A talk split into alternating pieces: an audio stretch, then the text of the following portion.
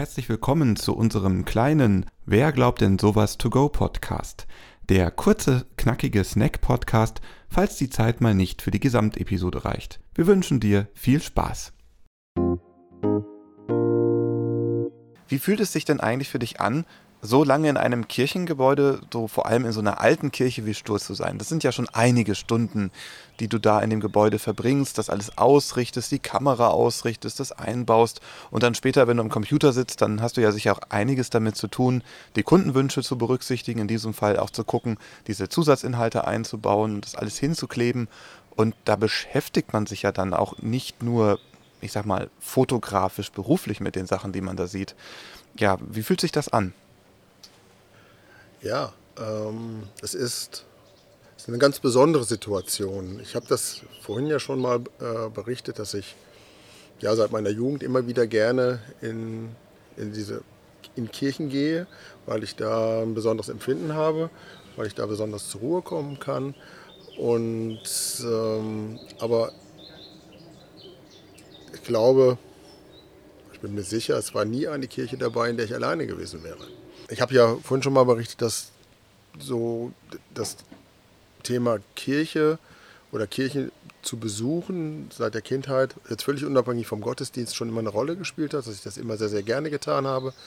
Und ähm, aber ich eigentlich nie einen Moment erlebt habe, dass, dass die Kirche dann auch mal völlig leer war, als die Kirche für mich hatte.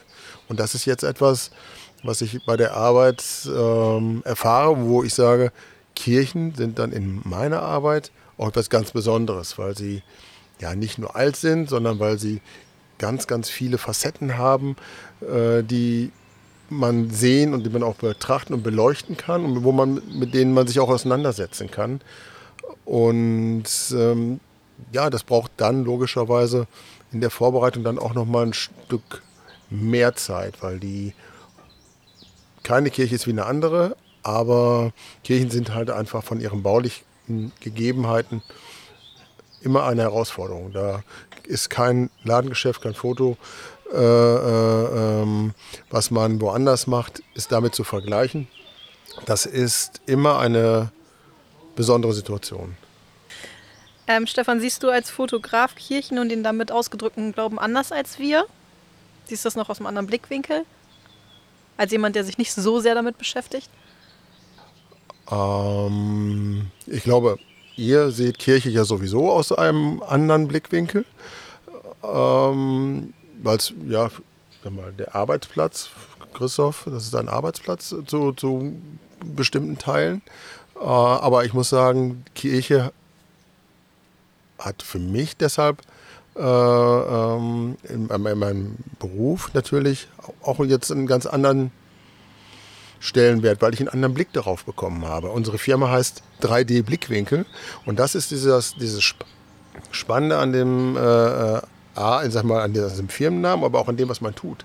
Man nimmt immer wieder einen neuen Blick äh, ein, eine neue Perspektive, man verändert sich immer wieder in dem, wie man auf, auf Dinge schaut und äh, was man dann auch wahrnimmt. Das, äh, das ist ja gerade in Kirchen, äh, sage ich mal, äh, ganz besonders äh, gegeben, dass man dort spürt, da wird über die, über die, über die Fenster, über, über die Fensterbilder, die korrespondieren sehr, sehr oft ja mit dem, wie sind denn die Lichtverhältnisse.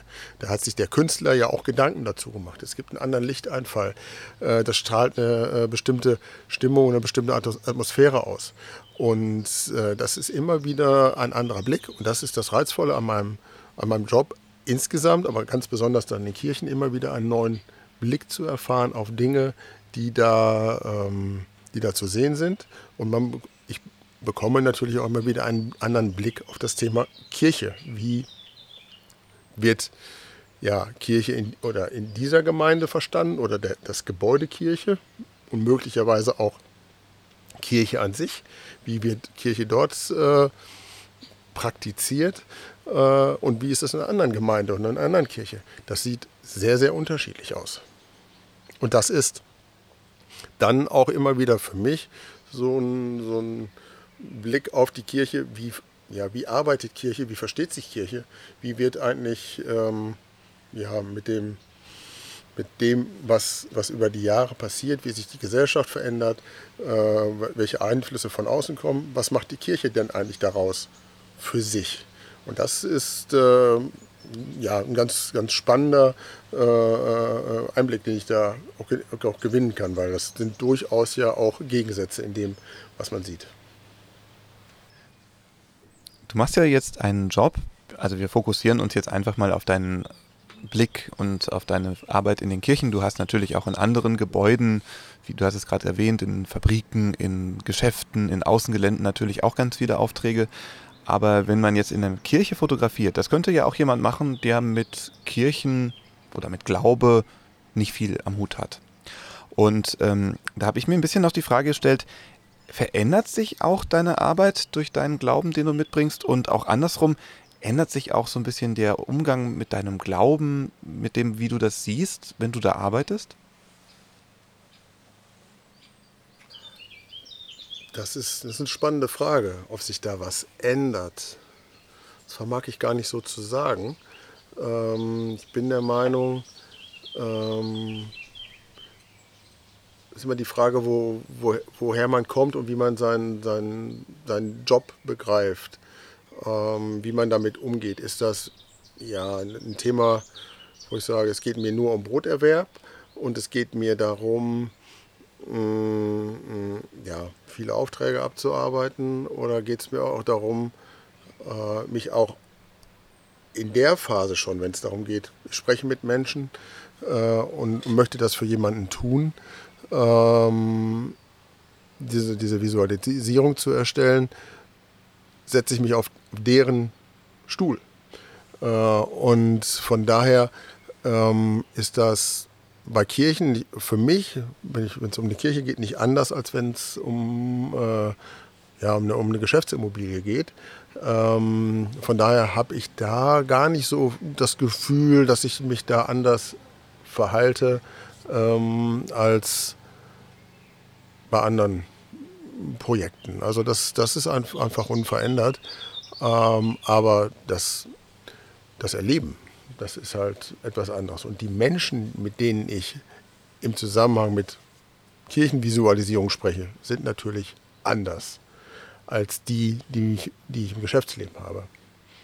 Und ähm, von daher kommt diese Veränderung dann eher aus, den, aus diesen Gesprächen mit den, mit den Menschen, ähm, also dem Pastoren oder dem, dem, dem Küster, der, der mir seine, seine Geschichte dann auch erzählt und die ich dann ähm, ja auch für mich mitnehme. Und das ist das Thema, was bei mir eine Veränderung auslöst, weil ich dann einen Blick über die, über die Gespräche wieder bekomme, die ich, den ich so nicht hätte gewinnen können.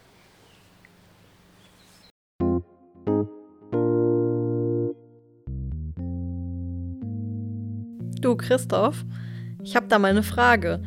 Wie sind eigentlich Gemeindehäuser entstanden? Kannst du uns das erklären?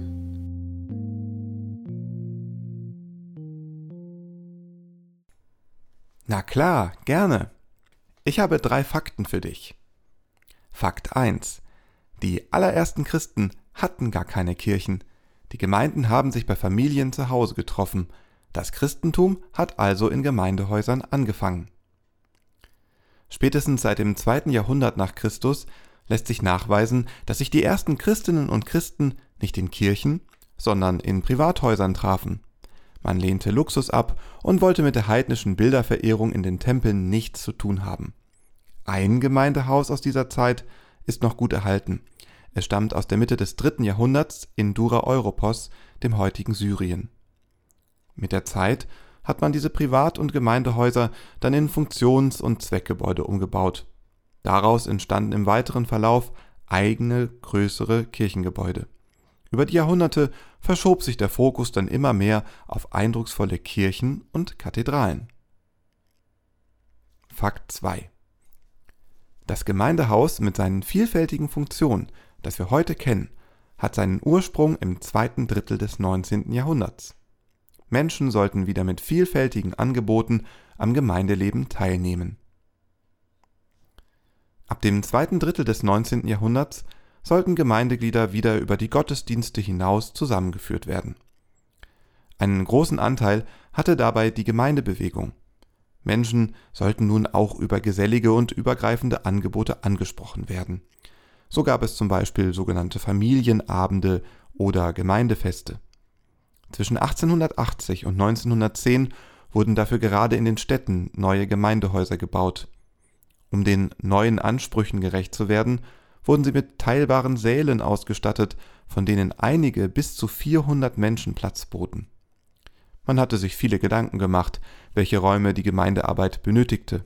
So gab es unter anderem Bühnen, Konfirmandenräume, Sitzungszimmer, Küchen, Garderoben, Wohnungen für Mitarbeitende, Krippen und Schulen, Büchereien und Vereinszimmer.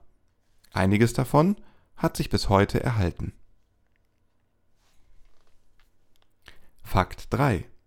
Nach dem Zweiten Weltkrieg wurden in vielen Kirchengemeinden in Deutschland keine reinen Kirchengebäude mehr gebaut, sondern Gemeindezentren, die sowohl Kirchräume als auch Gemeinderäume haben. Beispiele aus dem Kirchenkreis: das Petrusgemeindehaus in Sturfarrel von 1970, das Timotheushaus in Ganderkesee-Stenum von 1972 und das Gemeindezentrum St. Johannes in Delmenhorst 1977.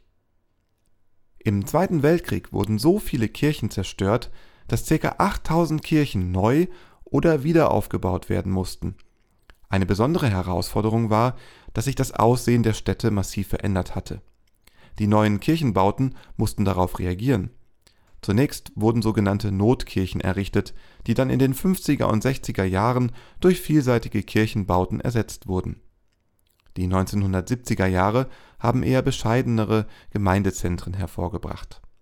Sie reagierten auf die mittlerweile sehr florierende Gemeindearbeit mit vielen Ehrenamtlichen, Kreisen, Gruppen und Angeboten.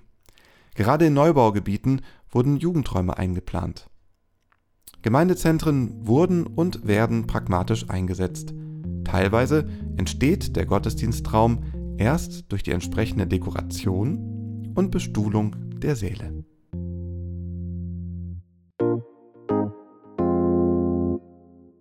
Danke, dass du unseren Podcast hörst.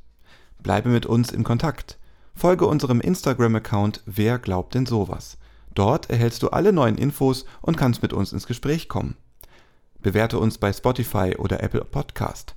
Teile die Folge in deinen Social-Media-Netzwerken. Erzähle deinen Freundinnen und Freunden davon, deiner Familie oder deinen Nachbarinnen und Nachbarn. Nutze eine Podcast-App auf deinem Smartphone und abonniere unseren Podcast. Dann kannst du nichts verpassen. Bei Fragen kannst du dich gerne bei uns melden. Alle Infos erhältst du auch in den Show Notes. Wir freuen uns, dass du dabei bist und unsere Arbeit unterstützt. In einigen Tagen erscheint dann der nächste Teil unseres To-Go-Podcasts. Wir wünschen dir eine gute Zeit. Bis dahin. Tschüss.